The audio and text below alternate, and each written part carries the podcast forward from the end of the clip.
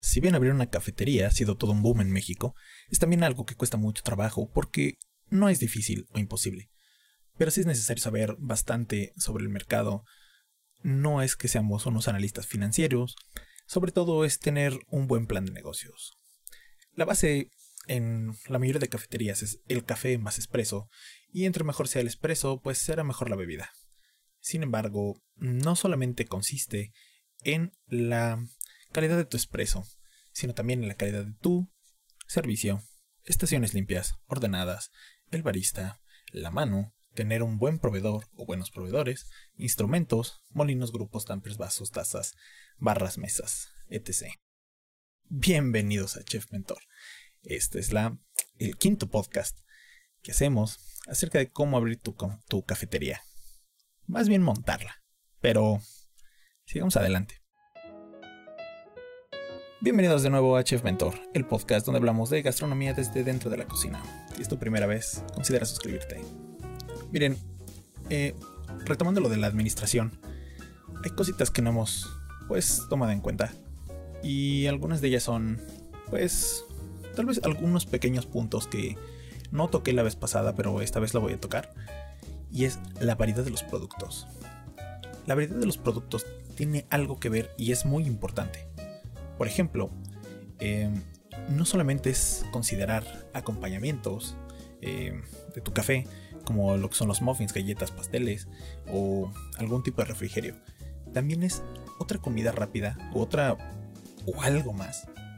Y ese algo más tiene que ver hasta con un termo que te ayude a conseguir más clientes a todas horas. Vamos, el establecer el precio de acuerdo a la clientela es lo que te va a permitir progresar en tu pequeño negocio. Y es que hay que entender esta parte. Tal vez tú no eres quien tenga un gran potencial económico para poner ahorita todo, pero entonces si vamos a empezar de pequeño, pues hay que entender esta parte, ¿no?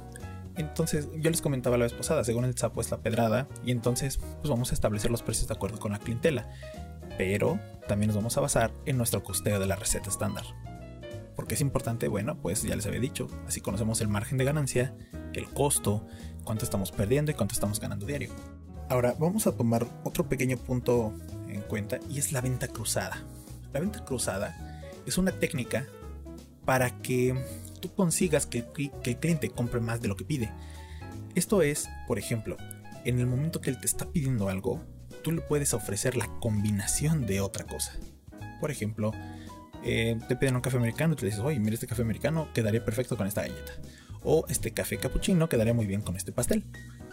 Eso, aunque se escuche muy tonto o aunque se escuche meramente a una sugerencia, esa venta cruzada te permite que tú ah, tengas un poco más de ganancia en tu cafetería.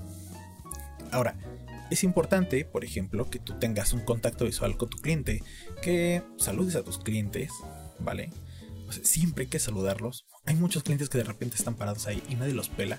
Y eso es fatal para cualquier negocio. Yo creo que hasta para una tiendita. Es como cuando estás esperando a que pues te atiendan. ¿No? O sea, dan a entender que tú no eres importante. Entonces en este momento nosotros tenemos que hacer contacto visual con el cliente, saludarlo. Eh, por ejemplo, hay clientes que son débiles visuales. Entonces hay que adaptar nuestro menú o tú tienes que aprender muy bien tu menú o tu gente se tiene que aprender muy bien su menú para poder hacer recomendaciones y que eso le ayude al cliente. Bien, hay veces que nosotros no tenemos las cosas en el momento. Por ejemplo, un pastel. Se te puede acabar un pastel y no pasa nada. Pero siempre hay que decirle al cliente la verdad. No le digas un no rotundo, no lo tengo y ya. Sino que, oye, en este momento se me terminó, pero tengo este otro pastel. O tengo esto que se parece mucho. O mira, esto también le queda muy bien. el chiste es desviar la atención hacia el punto que tú quieres vender. Yo tengo un tío que es comerciante y él me, dijo una cosa una vez muy interesante. Me decía, es que tú no le puedes vender al cliente lo que el cliente quiera. Tú le tienes que vender al cliente lo que tú vendes. Entonces yo primero decía, pues qué mala onda, ¿no? Porque mi cliente va por lo que quiera. Pero realmente no. Si te fijas, cuando nosotros vamos a un restaurante, por ejemplo, un Vips, te ponen una cartita porque quieren que sea lo más visible. Entonces, como santo que no es visto no es adorado, te ponen lo más visible porque es lo que más quieren vender. No te niegan lo demás. Pero lo que quieren vender es lo que tienen ahí. Y eso es lo que nosotros vamos a hacer. O sea, el chiste es agarrar y darles alternativas y animarlo a que, a que compre otra cosa. O es más, puedes, puede ser que esa venta cruzada ni siquiera sea con otro producto. Puede ser que lo animes a quedarse en lo que espera algo. Como te había contado la vez pasada de un autolavado con cafetería. Eh, el chiste es no insistir hasta que el cliente de plano nos conteste con un no. Y vete, ¿no? O sea, el chiste también es saber hasta dónde podemos apretar al cliente. Y por eso te decía, es muy importante venderle lo que nosotros tenemos y lo que nosotros queremos venderle al cliente. ¿Sale? No hay gente que también solamente va por lo que va y se acabó. Entonces, o sea, es así de un americano y ni me hables ni nada. Y está bien. Entonces, esto lo vas a ir aprendiendo conforme pase el tiempo y vas a conocer a tus clientes. Que vas a tener varios tipos de clientes. O sea, el cliente que es súper frecuente, el cliente que sabes que nada más va por una cosa, el cliente que se deja vender todo, porque también hay clientes así que te dicen, no, tú dime, ay, mira, eso también se ve rico, mira, eso también se oye, bueno, mira todo. Y se deja vender. Digo, esos son los que tienes que consentir, ¿eh? Ahora, todo esto tiene que ver con técnicas de ventas. ¿Por qué, ¿Por qué yo las hablo? Porque realmente hay veces que los restaurantes no son tan sinceros. Por ejemplo, si es mejor que tengas una carta pequeña pero bien surtida, que no te falte nada, que todo esté muy bueno, los alimentos, o en este caso los insumos de muy buena calidad, siempre te van a bajar la merma. Te ayudan a reducir tu costo. Porque no ocupas tanto ingrediente, o porque el producto es muy bueno, o porque tiene buen, buen margen de ganancia. Y no me refiero solamente por, el hecho de que sea caro, ¿eh? O sea, me refiero a un buen, eh, un buen insumo. ¿Sale? Entonces, bueno, hay que hay que no crearle expectativas al cliente las que no tenemos, o sea, que no vamos a poder satisfacer. Es mejor venderle algo que sepamos que tenemos, que sea bueno, a que el cliente y los demás se vayan con una imagen de que no tenemos lo que ofrecemos, o que se vayan insatisfechos, o que se vayan enojados. Ya habíamos hablado la vez pasada de los clientes enojados. Y bueno, tenemos que segmentar un poco en función de nuestros clientes. O sea, acuérdate que siempre vas a tener horarios con un tipo de clientes y vas a tener otros horarios con otros tipos. Ahora, hay una parte que no dije de las mermas, las benditas mermas, eh, o el desperdicio, y lo que te comes tú, y lo que se comen tus colaboradores, y lo que tú invitas, y lo que regalas, y lo que das de muestras, y lo que de repente se te olvida. Todo eso es un super gasto. Y es un gasto que se puede ir hasta bueno, se puede elevar bastante. Entonces, hay que tener cuidado porque, por ejemplo, yo te hablaba la vez pasada de que al, cliente interno pues hay que satisfacerlo también. Pero hay que tener cuidado con las mermas, ¿no? Este desperdicio o lo que tú comes o lo que se comen tus colaboradores, hay que siempre tenerlo en cuenta. ¿Por qué? Fíjense que me pasó alguna vez, em, mis familiares hicieron ahí una reunión en una cafetería que yo tenía. Y pues yo por verme espléndido, pues me puse a dar cosas. Llegó un momento en el cual, cuando yo quería vender, dije, ching, ya no tengo, ya no tengo, ya no tengo. Y entonces el costo de no dar un producto que tengo anunciado es más caro que de verdad eh, regalárselo a un cliente. es, es, totalmente diferente. Por ejemplo, una vez se me acabó el Baileys. Entonces, en esta bebida llevaba Baileys y pues yo ya no tenía. Y yo así de, ¿y, ahora qué hago? Entonces el problema no es que no hubiera la bebida, sino que el cliente se fue enojado, sino que el cliente iba a ser más difícil que regresar. Entonces me cuesta el hecho de que un cliente no regrese. Entonces hay que tener mucho cuidado con lo que le damos de comer a la gente, a tú, lo que tú también te comes, o sea, en este caso el dueño del restaurante, y todo lo que invitas regalas o das de muestras. Podemos dar de muestras muchas cosas. Si tú de repente haces galletas y te quedan una pasta pequeña y haces galletitas para regalarlas, oye, pues está muy bien, ¿no? Creo que está perfecto y creo que te puedes dar a conocer de esa forma. Pero no vais a hacerlo siempre. O ya costéalas, incluyalas como si fuera tal vez un desechable y asume el, el costo. Y entonces ya lo puedes dar siempre. Pero ya tienes contemplado ese gasto, ¿sale? Que se vuelve costo porque incluye el producto. Y no es gasto porque simplemente se te fue. ¿Vale? Ahora, eh, tengo unas personas, eh, curiosamente yo no sabía que, ya no me escuchaban varias personas y muchas gracias por, por escucharme. Em, que me decían, oye, ¿tú qué opinas de una Dark Kitchen? Y les dije, mira, se me hace muy interesante el concepto, sin embargo, creo que te vuelves dependiente totalmente de las aplicaciones. Entonces, si tú no desarrollas tu aplicación, pues ya estás dependiendo de los demás, de las demás aplicaciones. Por ejemplo, eh, es muy interesante porque no necesitas una gran inversión. Eh, muchas veces es hasta el 70, entre el 60 y el 70% de, de, ahorro lo que puedes tener. Eh, bueno, en esta etapa de, de apertura. Por ejemplo, es un modelo de negocio que puedes rápidamente implementar y pues en menos de, de dos meses ya puedes tener andando el, el, negocio. Por ejemplo, em, el gasto mensual es mucho menos. Estamos hablando de que te ahorras hasta el 50% de lo que estás gastando. Y por último, pues puedes hacer varias. Si tu modelo de repente funciona y pegas, puedes hacer varias. Y pues estar en varias, varias localizaciones. Ahora, eso está muy bien.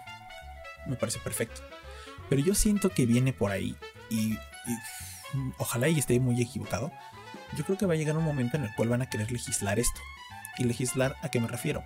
Un restaurante, nosotros tenemos lineamientos, cual por ejemplo la norma oficial, la norma oficial mexicana 251, que habla acerca de la inocuidad de alimentos, este HSCP, es análisis de puntos críticos y riesgos para la para los alimentos. Este, y bueno, una serie de normativas que utilizamos dentro de las cocinas. Y eso es para que la gente, o pues para que cualquier persona realmente, no se nos enferme, tanto comensales como colaboradores. Ahora, yo sé que esto ahorita no está legislado y no está regulado, pero si un día meten una regulación, va a ser un problema tener una dark kitchen. Ahora, no me gusta que, por ejemplo, han abierto muchas dark kitchens eh, o han abierto, por ejemplo, em, pues lugares donde acumulan varias dark kitchen y les dan obviamente un trato preferente en las aplicaciones. Entonces de la aplicación de donde te ayudaba y era su modelo de negocio, estás acabando con un modelo de suscripción que realmente ah, te está cobrando literalmente por vender y aparte de todo, ahora vas a tener que pagar por publicidad para vender en la misma plataforma que te van a cobrar publicidad y el, y el porcentaje. Entonces, mm, no sé, no me gusta tanto. Y de hecho vas a ver que muchos eh, negocios se han bajado de las aplicaciones. Por lo mismo, generalmente te cobran un 30-35%.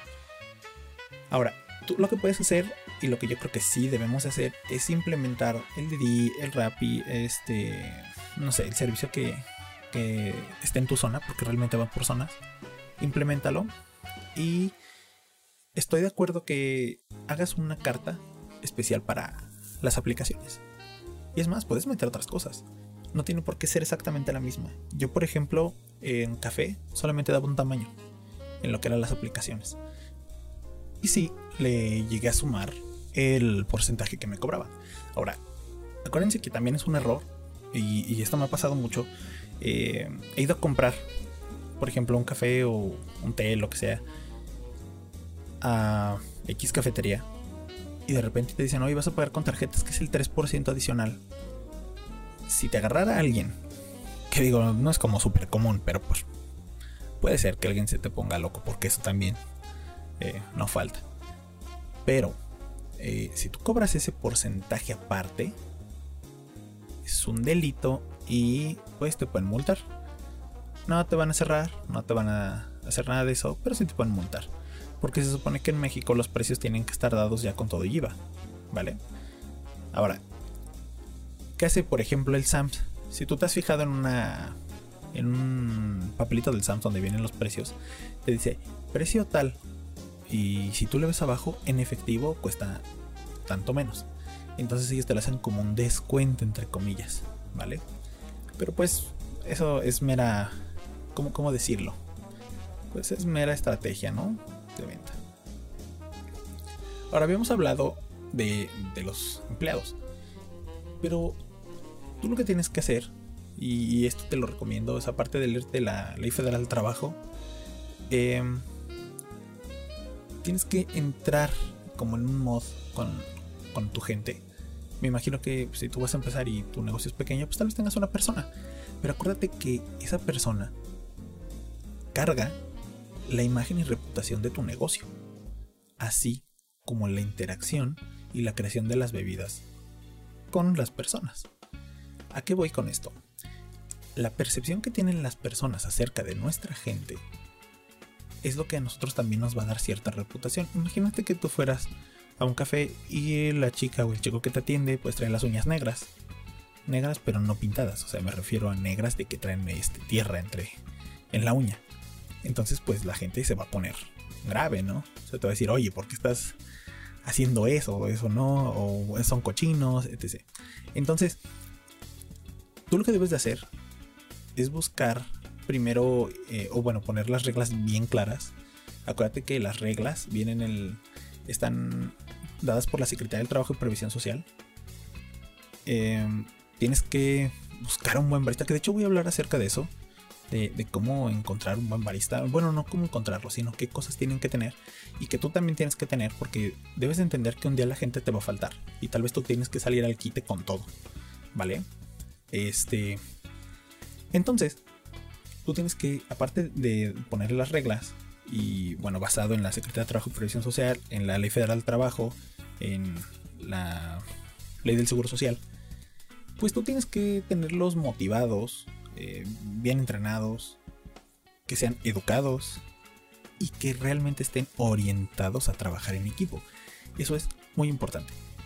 Preferimos nosotros, y es algo que, que yo creo que lo aprendí mucho de pues sobre la marcha, que era aprende a que la gente se lleve bien.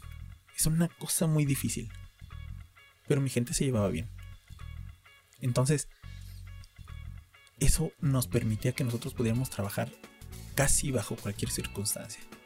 Es más, tenía clientes que a mis chicos no les caían, pero ellos aún así sacaban la chamba.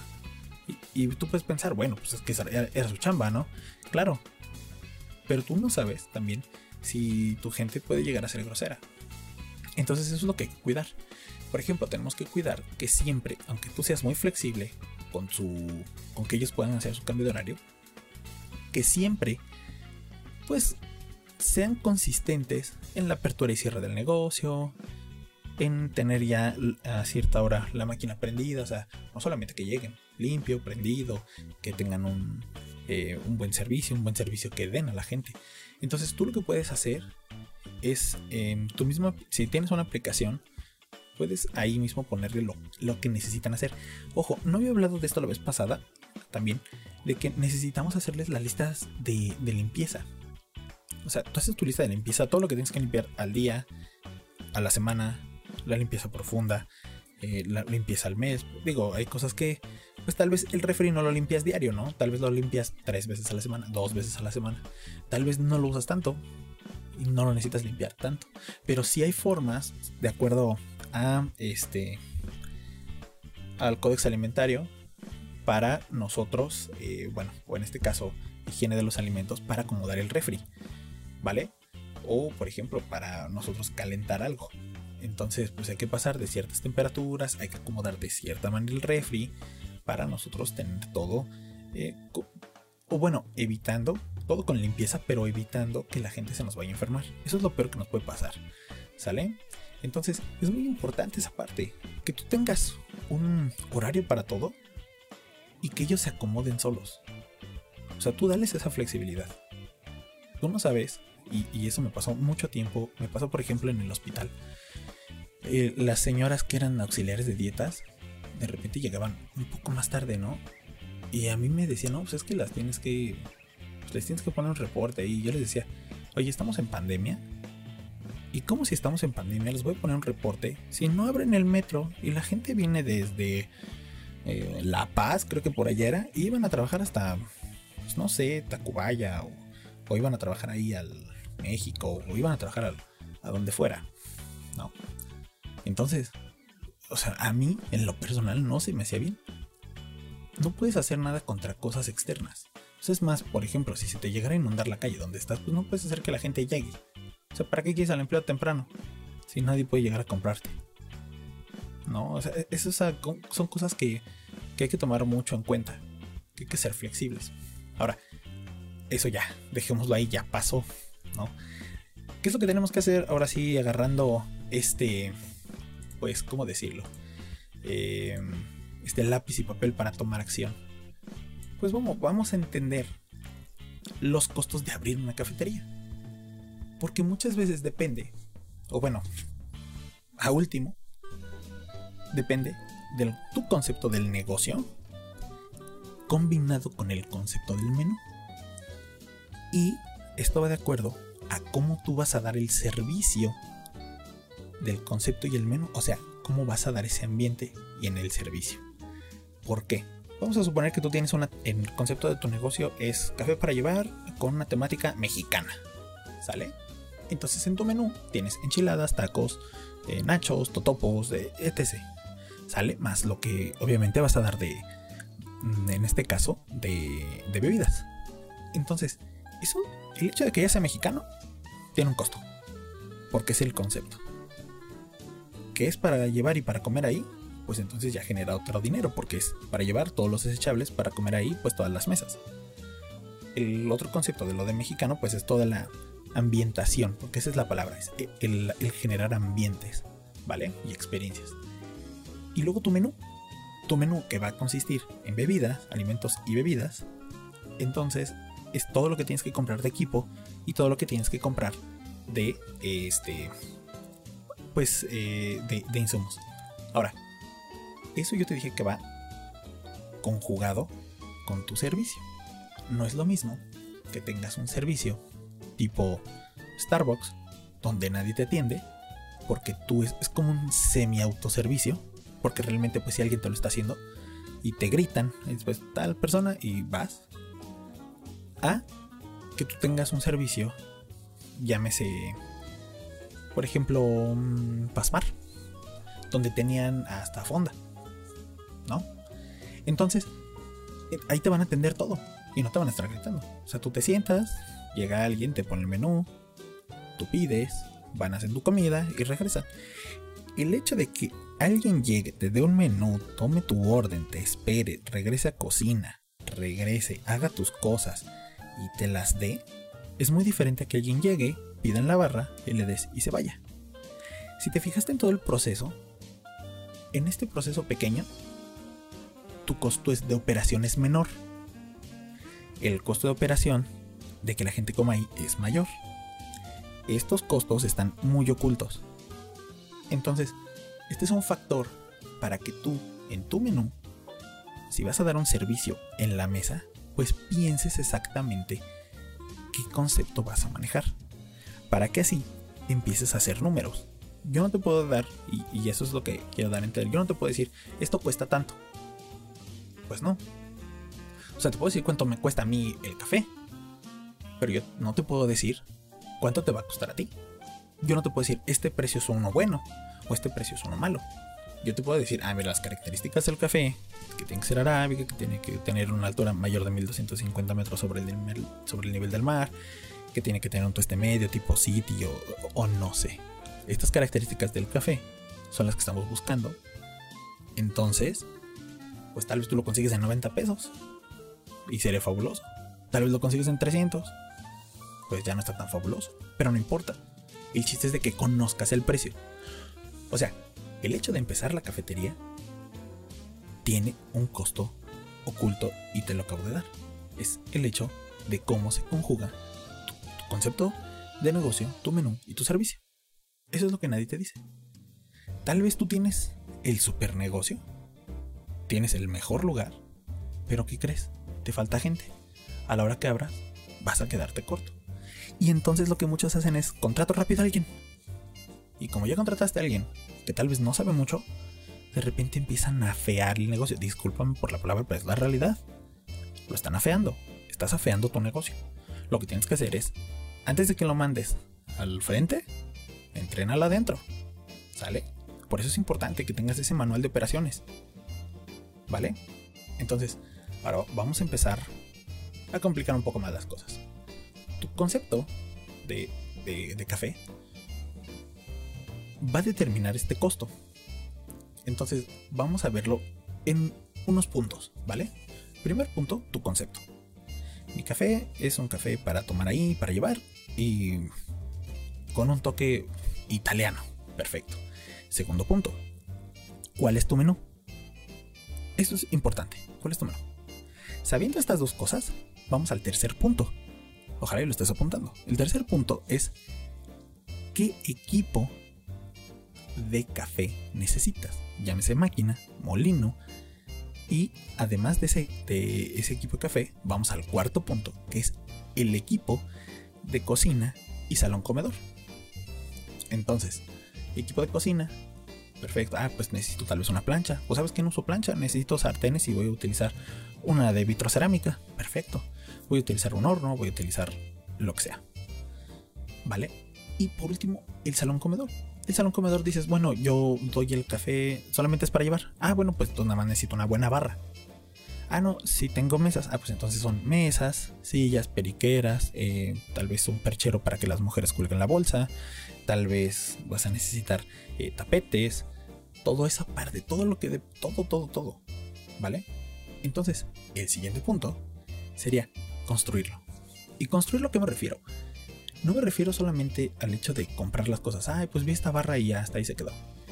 Te soy sincero, ninguna barra la he comprado.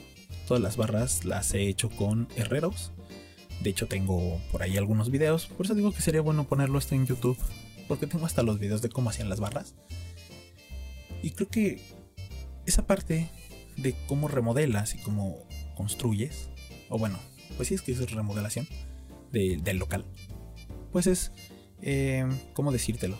Pues es muy importante porque realmente te hace que tú estés bien penetrado en el negocio. Ahora, vamos a ver los costos de la mano de obra, de toda la obra de la cafetería. Por otro lado, también tenemos que ver, eh, pues, los costos legales y administrativos, que si estás en Ciudad de México, te recomiendo que veas, por ejemplo, la EM03, que es el, es el sistema de aviso de bajo impacto, de negocio de bajo impacto. El M09, que es el de en series en vía pública. Solamente te puedo hablar del Distrito Federal, pues que es lo que conozco. Me imagino que en otros estados puede ser algo parecido, no lo sé. El M09 pagas por metro cuadrado y te dejan poner cosas en la calle, en series en vía pública. Tienes que tener mínimo 2 metros de banqueta. Luego te van a pedir, muy importante, tu eh, programa, no de protección civil, no. Eh, si tienes menos de 50 metros cuadrados con la M03 puedes abrir de bajo impacto, no requieres programa interno de protección civil. Pero eh, hay una modificación ahí que decía que es abajo de los 36. Sin embargo, no estoy seguro, disculpa. Pero va por ahí, ¿sale? Necesitas también tu responsiva de los extintores. Tiene que ser anual. Después te va a caer el CIEM, que ese sí es este. Si lo sacas con Rack, que yo te lo recomiendo mucho más, sácalo ahí. Em, Cámara Nacional de Industria Restaurantera y Alimentos Condimentados. Te cuesta como 800 pesos al año por el sello de CIEM y ya no te molestan. También tienes que sacar la otra parte que es este el de salubridad y el de fumigación. El de fumigación es cada tres meses, a menos que tengas pues alguna plaga antes de que te metas. En dado caso, llama a un profesional y pues que haga su chamba y listo. Y por otros casos, pues es un aviso de si, si vas a poner un espectacular o algo así, pues son varios avisos que pues tú tienes que completar ahí, ¿no? La información. Ahora, ya que tienes estos legales, te faltan los administrativos, que también entran en la parte de los legales. Por ejemplo, eh, tu organigrama, tu, este, pues, tus contratos de trabajo, por favor, un buen contador. Y si tienes algún amigo abogado, que te eche la mano. Obviamente a los amigos hay que echarles la mano. Págale que te haga tu contrato. ¿No? Pero hay que echarles la mano. igual un contador. Si tienes un buen contador o tu amigo es contador, pues oye, que te haga la chamba y págale. Créeme que te vas a ahorrar muchos dolores de cabeza. Y bueno, pues algunos otros contratos que tal vez tengas que hacer. Por ejemplo, de, en esta parte administrativa, por ejemplo, el teléfono, internet, la luz, este, que yo siempre recomiendo 220, es más barata que la 110 y pues baja tu consumo, se divide las cargas y pues te cuesta un poco más barato, ¿vale? Em, luego vamos por lo que sigue, que es el branding y marketing. El branding y marketing, o sea, yo te doy estos puntos rápidos porque pues mucha gente ya está con, con los dedos en la puerta, que, ya necesita abrir casi casi. Entonces, eh, el branding y marketing es o registras tu marca, o tal vez tú dices a mí no me importa eso no la voy a registrar. Perfecto, no la registres. Eh, y el marketing, o sea, todos los anuncios que vas a hacer. Yo te recomiendo, la vez pasada te había dicho si había de esos este, folletitos que reparten por la colonia. Facebook es fenomenal. Instagram, que es muy bueno para que te des a conocer. Pero Facebook yo creo que todavía puedes hacer una segmentación un poco más detallada, ¿vale?